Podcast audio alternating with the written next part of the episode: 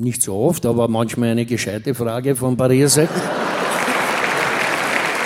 Herzlich willkommen auf dem Live-Show-Podcast von Auf dem Roten Stuhl, das Gesprächsformat, das es seit 2011 auf YouTube gibt und seit 2018 auch als Bühnenversion im Wiener Stadtsaal.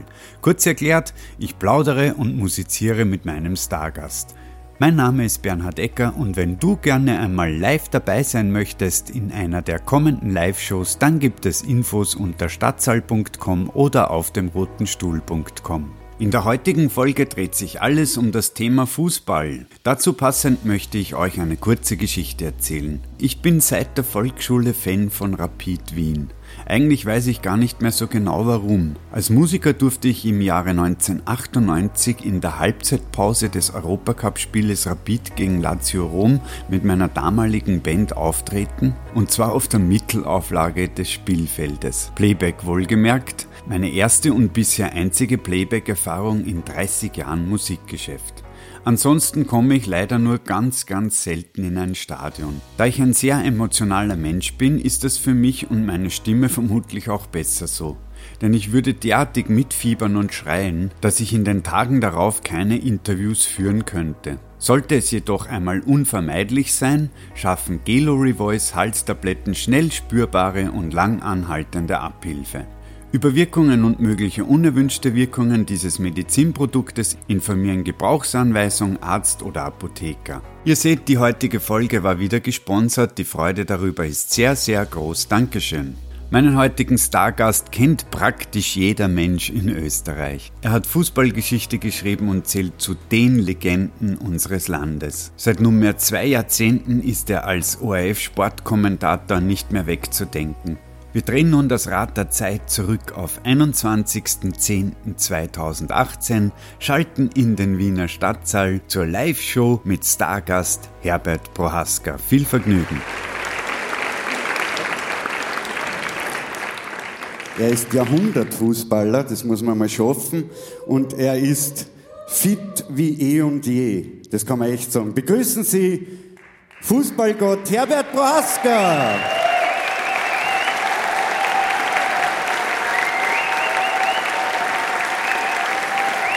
Herbert Platz.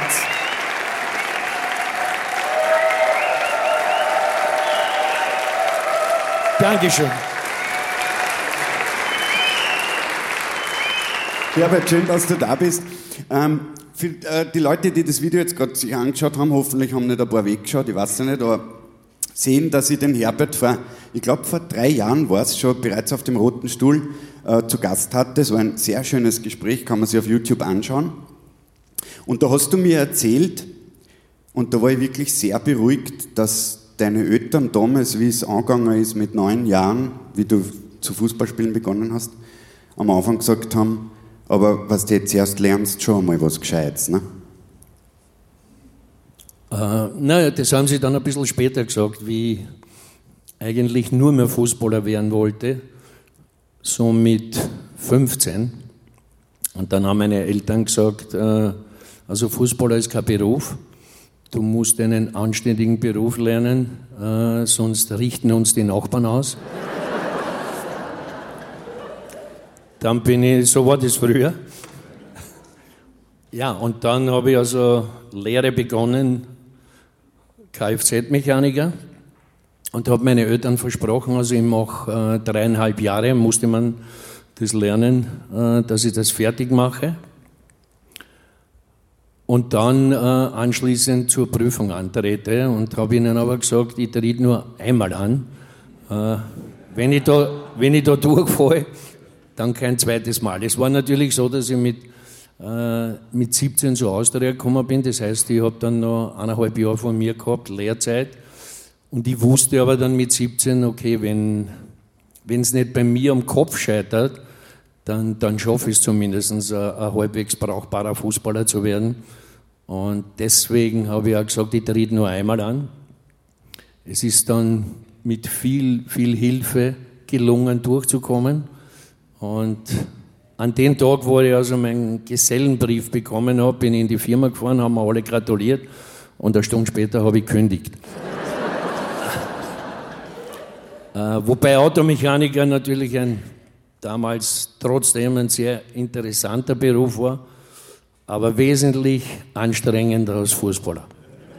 Aber man muss auch dazu sagen, mit dem, was man damals, glaube ich, gelernt hat, reißt man heute kein Leiberl mehr bei den Autos, ne? mit der ganzen Elektronik und so. Genau, also ich habe gearbeitet damals auf Peugeot, auf Alfa Romeo und auf Rover. Es war eine Firma, Firma Ringhofer, gibt es heute nicht mehr in Simmering. Und ja, damals war das alles wirklich noch sehr, sehr, sehr einfach und bieder. Äh, da hat man, weiß ich nicht, äh, die Ventile eingestellt mit einem Schraubenzieher und mit einem Ringschlüssel. Äh, das geht heute nicht mehr. Also auf die Autos, die ich gearbeitet habe, die stehen bestenfalls noch im Museum. Wenn man jetzt ganz von vorne, vorne beginnt, du hast eben, haben wir schon gesagt, mit neun Jahren begonnen Fußball zu spielen. Was ich interessant gefunden habe, ist, dein erster Trainer war dein Vater. Ja, der hat uns aber damals schon nach meinen Anweisungen trainiert, weil er.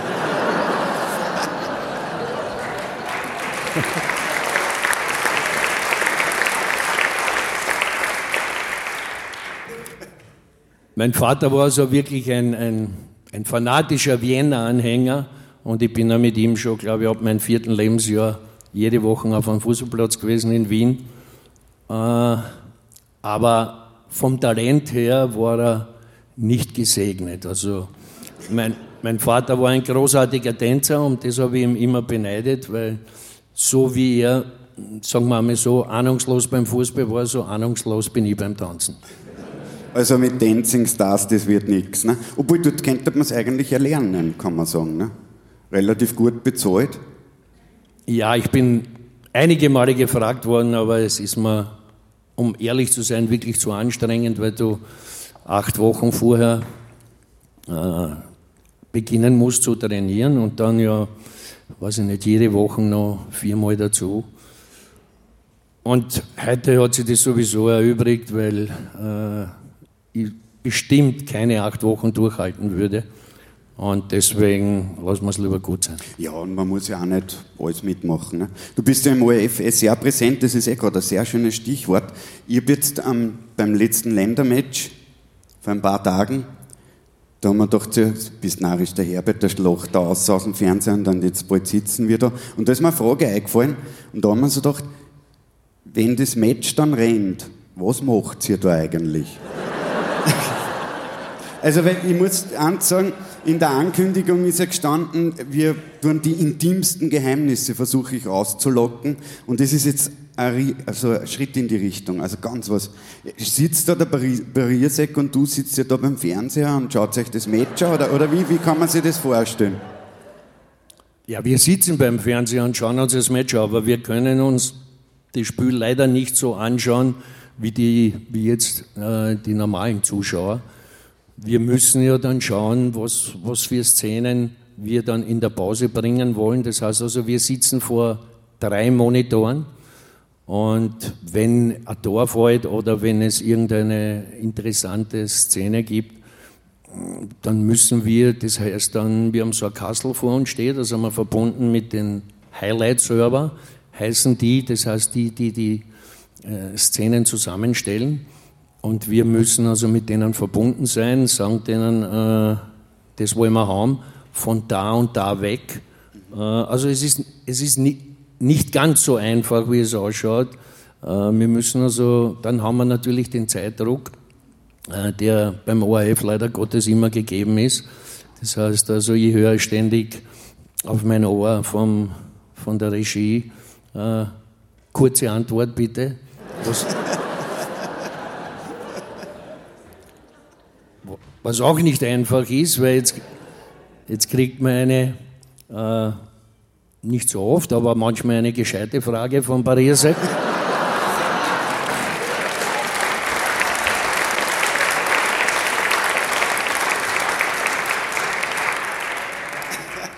Und auf die dann wieder kurz zu antworten, ist blöd. Was super ist, der Unterschied zu ORF und heute ist, also der Herbert hat heute auch einen Knopf im Ohr, aber heute wird immer gesagt, bitte lange antworten. ist eigentlich super, ne? Ja, also es ist, es ist nicht so einfach. Und vor allem ist so, also Die, der, der am wenigsten wirklich sieht, ist, ist der Roman Melich.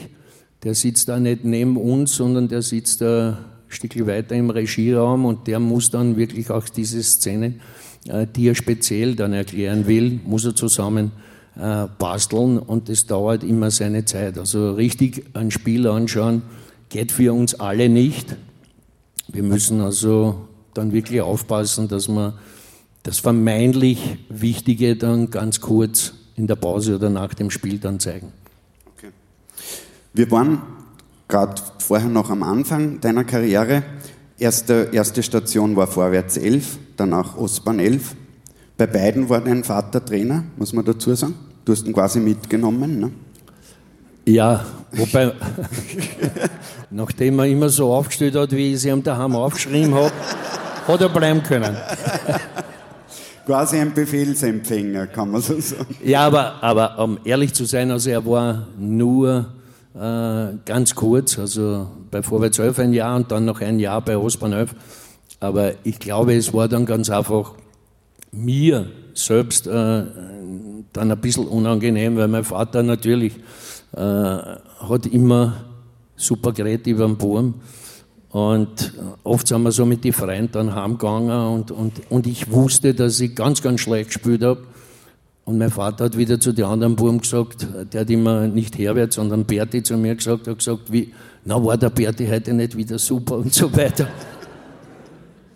Und dann habe ich gesagt, aha, du, die Gefahr ist groß, dass ich bald keinen Freund mehr habe, also bitte, komm nur mehr zuschauen und sei nicht unser Trainer. Äh, interessant in dem Interview, das wir geführt haben, war, dass man du erzählt hast, dass du praktisch irgendwann dann draufgekommen bist, dass du eigentlich sozusagen zu Lasten des Fußballs eigentlich bisschen deine Jugend eigentlich hinten angestellt hast, so die ganzen klassischen so Disco gehen und so weiter. Das war natürlich damals nicht möglich bei dir. Naja, ich war, ich war jede Woche in der Disco, aber der Unterschied war der, ich muss also sagen, meine Eltern leben nicht mehr, waren aber, ich habe fantastische Eltern gehabt, die eigentlich nie streng waren. Das Problem war nur, dass sie aus Sorge um mich äh, musste, da war ich schon bevor ich, knapp bevor ich zur Austria gekommen bin, ich musste also auch am Wochenende um 11 Uhr zu Hause sein. Ja, das heißt also, meine erste Freundin, die durfte viel länger fortgehen und hat mich begleitet.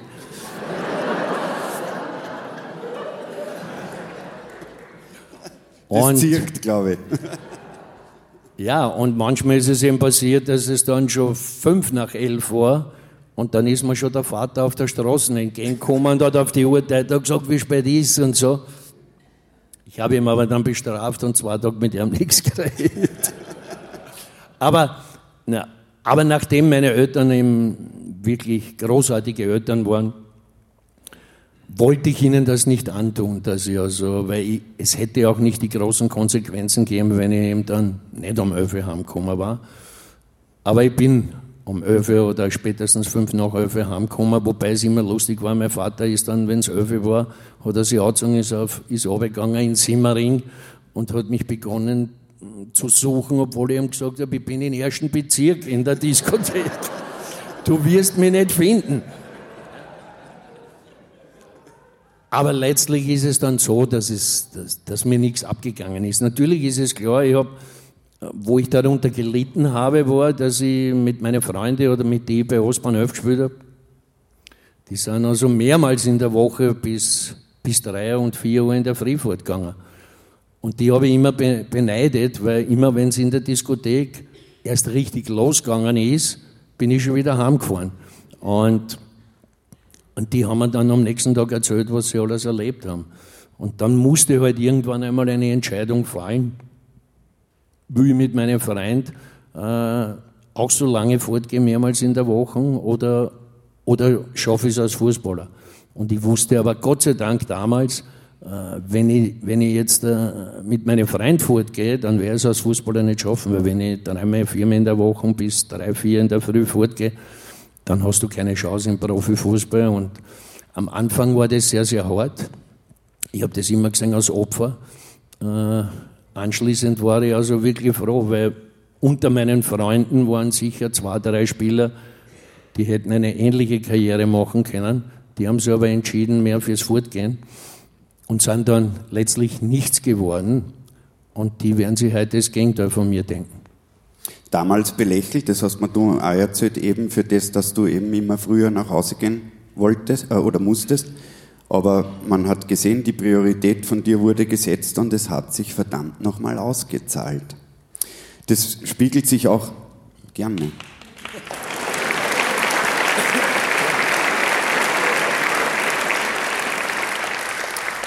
Spiegelt sich natürlich auch dann in der weiteren Biografie, sagt man beim Fußball auch Biografie, sicher, ne? Vita, selbstverständlich. Spiegelt sich wieder, der nächste Schritt nach Ostbahn 11 war gleich die Austria und mit der hast du ja Erfolge am Fließband gefeiert. Kann man nicht anders sagen. Das war jetzt keine Frage, gell? Aber, aber vielleicht fällt da ja was ein. Ja gut, äh, also es, das Überraschende für mich war, dass ich mir gedacht habe, okay, ich komme zur Austria, das war natürlich was ganz was Besonderes. Und ich dachte, jetzt geht es los, jetzt der Austria immer, immer vorne mit dabei, jetzt können wir Titel gewinnen. Dann hat die Austria aber begonnen, hat in diesem Jahr, wo ich gekommen bin, hat die fast die ganze Mannschaft verkauft. Wahrscheinlich der größte Schnitt in, in, in der Geschichte von Austria. Und dann waren wir von, Gott sei Dank hat es damals 16 Vereine gegeben, wir sind Zehnter geworden im ersten Jahr und haben das Glück immer gehabt, wenn, wenn wir ein oder zwei Spiele zu Hause verloren hätten, dort haben wir meistens gewonnen, dann wären wir wirklich, hätten wir um einen Abstieg gespielt. Und das war für mich an und für sich eigentlich ein Schock. Jetzt komme ich endlich zu einem großen Verein und dann sind wir Zehnter. Aber es ist dann äh, Gott sei Dank besser geworden und Austria ist natürlich dann für mich der Herzensclub geworden, denen ich praktisch alles oder fast alles von meiner Karriere zu verdanken habe, was das Sportliche betrifft. Und ja, schön war der erste Tag, das ist vielleicht eine, eine, eine schöne Anekdote. Bei der Austria äh, gab es damals unglaubliche Persönlichkeit, den Ernst Ralle Fiala. Das war so der Chef, äh, vor dem du wirklich damals noch mörderisch Respekt gehabt hast. Und mein ersten Tag war so, damals war noch die Mode so, ich habe gehabt so blaue Lederstiefeln, so Cowboystiefeln mit so hohen Absätze, eine Röhrlhose, wie wir gesagt haben, und dann habe ich gehabt so, ähnlich wie das ist, so, aber das war früher, in die, in die Wildwestfilme hat man gesehen. Ja, aber damals habe ich noch keinen Bord gehabt, der ist noch nicht gewachsen. Ja, und dann hat so, die Cowboys haben das meistens in die Westler gehabt, so ein rosanes Unterleibel habe ich gehabt. So bin ich, so bin ich in die Kabine gekommen, bin mit diesen Stiefeln gegangen und bin beim Ernst Vierer angelangt, habe ihm die Hand gegeben, habe gesagt, Grüß Gott. Und das Einzige, was er gesagt hat zu mir, bist mit dem Pferd da.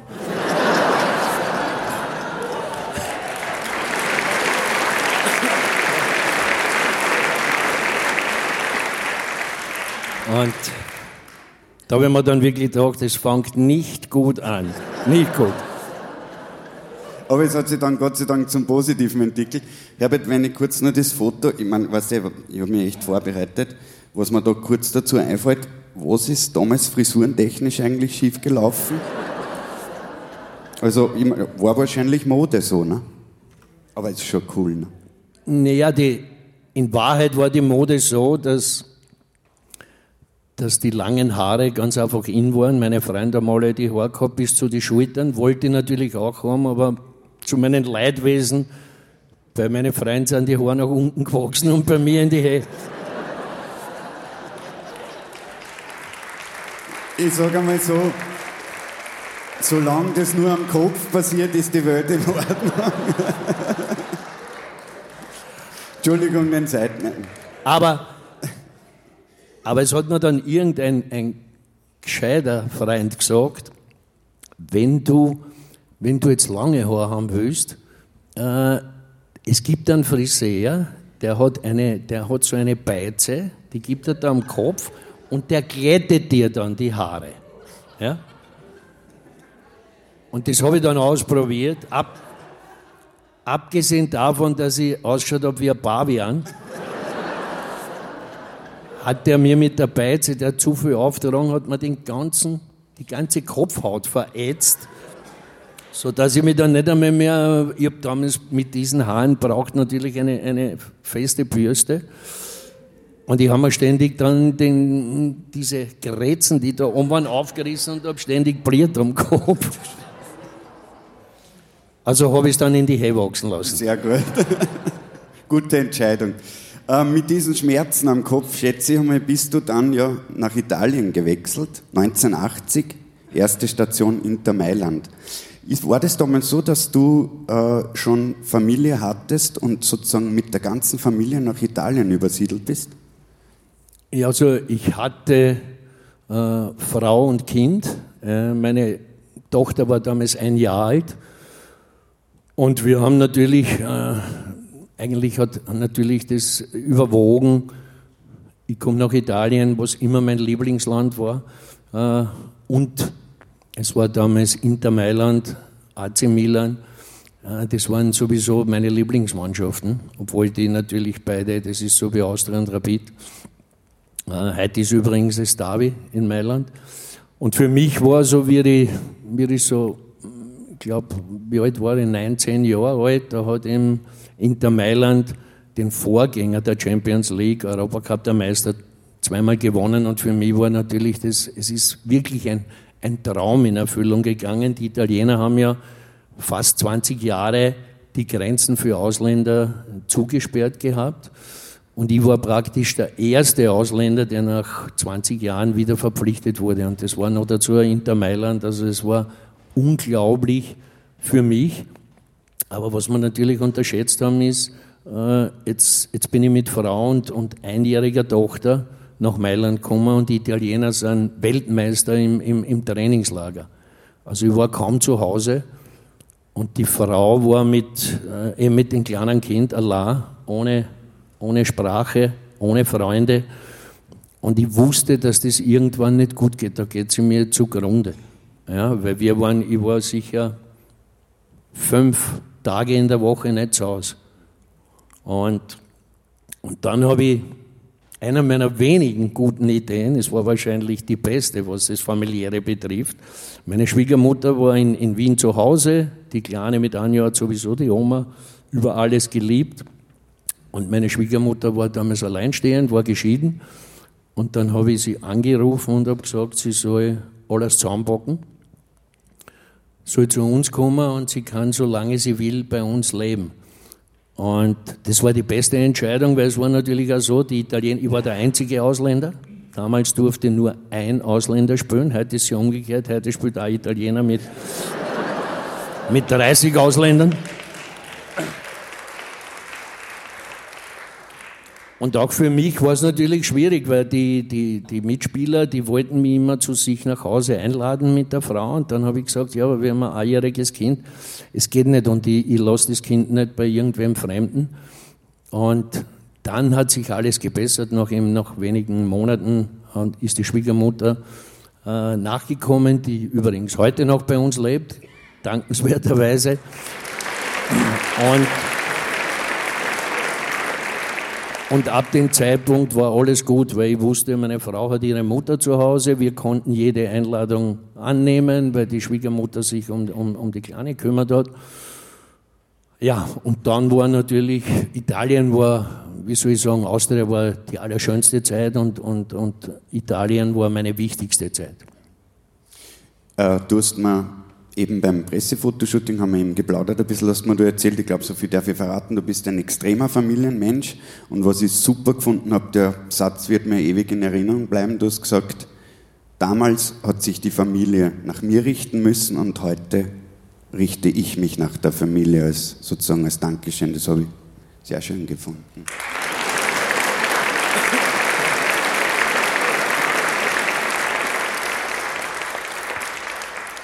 Damit hast du eigentlich alles gesagt. Frage und Antwort in einem. Ja, muss man auch manchmal machen. Gell? Ähm, ich denke mir gerade so, wenn, wenn man jetzt so hört, ich, ich habe auch noch in Erinnerung, dass du gerade am Anfang der Austria gesagt hast, im ersten Jahr, dass du selbst da dir noch die Option offen gelassen hast, dass du zurückgehen kannst, wenn das mit der Profikarriere nicht gleich aufgeht. Ähm, wenn man dann zu dem Club kommt, von dem man der größte Fan ist, das muss ja für einen Menschen selber das also unfassbar sein, oder? Ja, aber für mich war es immer so und das ist bis heute so geblieben. Also nach der Familie äh, ist das Wichtigste meiner Meinung nach die Freunde. Ja? Weil du mit den Freunden, du wirst zwar vom Jahr zu Jahr um ein Jahr älter, aber wenn du, wenn du Freunde hast, dann, dann wirst du nicht alt. Und mir waren immer die Freunde sehr, sehr wichtig. Und das war, wie die Austria gekommen ist, habe ich natürlich damals, ich war noch 16 Jahre, und habe natürlich jetzt nicht das Selbstvertrauen gehabt und habe gewusst, äh, also ich schaffe das sicher bei der Austria.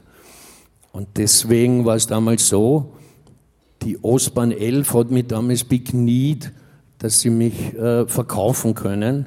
Und ich habe gesagt, ich gehe nicht, wenn sie mich verkaufen, sie dürfen mich nur ein Jahr verleihen. Weil wenn ich es bei Austria nicht schaffe, will ich wieder mit meinen Freunden bei Ostbahn 11 spielen und nicht irgendwo anders hin verschachert werden. Und das war natürlich für die Austria, ich habe damals, glaube ich, gekostet äh, 500.000 und ich bin nur um 150.000 dann verliehen worden. Das war noch die Schillingzeit. Das war noch die. Schilling. und, ja, und nachdem ich dann im, im Winter gesehen habe, okay, äh, ich schaffe es da, wenn ich nicht Fehler mache, ja, hat mich die Ostbahn wieder bekniet, weil die Austria hat ja dann schon im Winter die restlichen 350 gegeben und dann habe ich zugesagt. Dann habe ich gewusst, okay, ich kann es schaffen.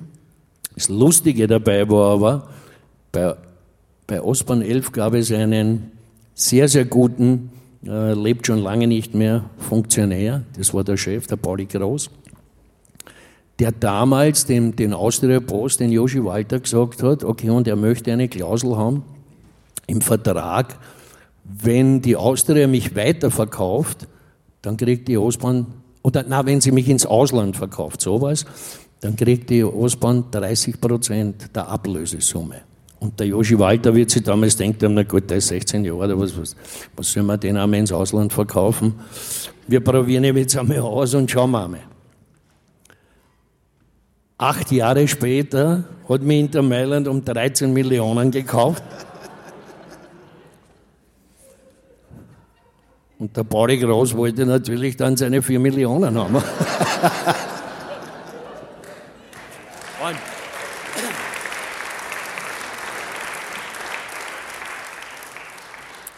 Damals wäre der große Joshi Walter fast in Ohnmacht gefallen, der dann wirklich wie im Film einen Alukoffer genommen hat eine, Mil eine, Million Schilling im Bar eingekriegt hat, zu Osborn 11 gefahren ist und den Großpauli gesagt hat, aufgemacht hat, da ist eine Million drin, die kannst du jetzt haben. Und wenn du bestehst auf die Viere, dann prozessieren wir bis zu deinem Lebensende.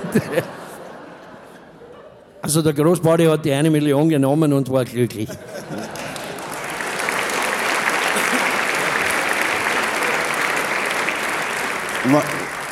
Wenn er es gescheit gemacht hat, lebt er heute noch davon. Ne? Wahrscheinlich nicht. Na, die Osborn 11 hat damals gemacht, glaube ich, was für damals gibt es aber leider auch nicht mehr. Sie haben sie, glaube ich, äh, vier Tennisplätze gemacht.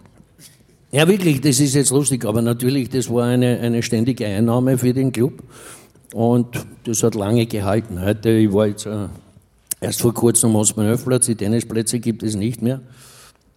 Ostbahnhof ist äh, in, in, in der Wiener Startliga, glaube ich, Vorletzter. Also es war aber immer so, es war immer ein ständiges Auf und Ab. Aber das war natürlich trotzdem der Verein, wo es, wie soll ich jetzt sagen, Profifußball ist, ist super. Aber das Schönste war natürlich bei Ostbahnhof zu spielen, mit den Freunden zusammen und nach dem Match vorzugehen und, und, und darüber reden. Also das war noch, wie soll man sagen, der schöne Fußball der dir richtig Spaß gemacht hat, weil es keinen Druck gab. Wenn du dann ins Profigeschäft kommst, ist natürlich äh, um ein Vielfaches anders, weil es professionell ist, du kriegst den Druck und deswegen bin ich immer sehr, sehr, sehr, sehr stolz, wenn ich zurückdenke an die, an die Ostbahn 11. Wir haben jetzt erst vor, ich glaube, zwei Monaten äh, ein Treffen gemacht äh, mit den Spielern, die mit die zusammengespielt haben, mit zehn Jahren in der Knaben. Und da sind fast alle gekommen. Fast hätten wir sie alle miteinander nicht mehr gekannt. Aber es war einzigartig und wirklich ein, ein, ein herrliches Erlebnis und ein Traum. Das war der erste Teil der Live-Show vom 21. Oktober 2018 mit Fußballgott Herbert Prohaska. Ich hoffe, Sie hatten viel Spaß daran. Der zweite Teil erscheint demnächst auf diesem Podcast. Bleiben Sie mir treu, werfen Sie einen Blick auf YouTube, aber vor allem bleiben Sie gesund. Alles Gute, bis bald.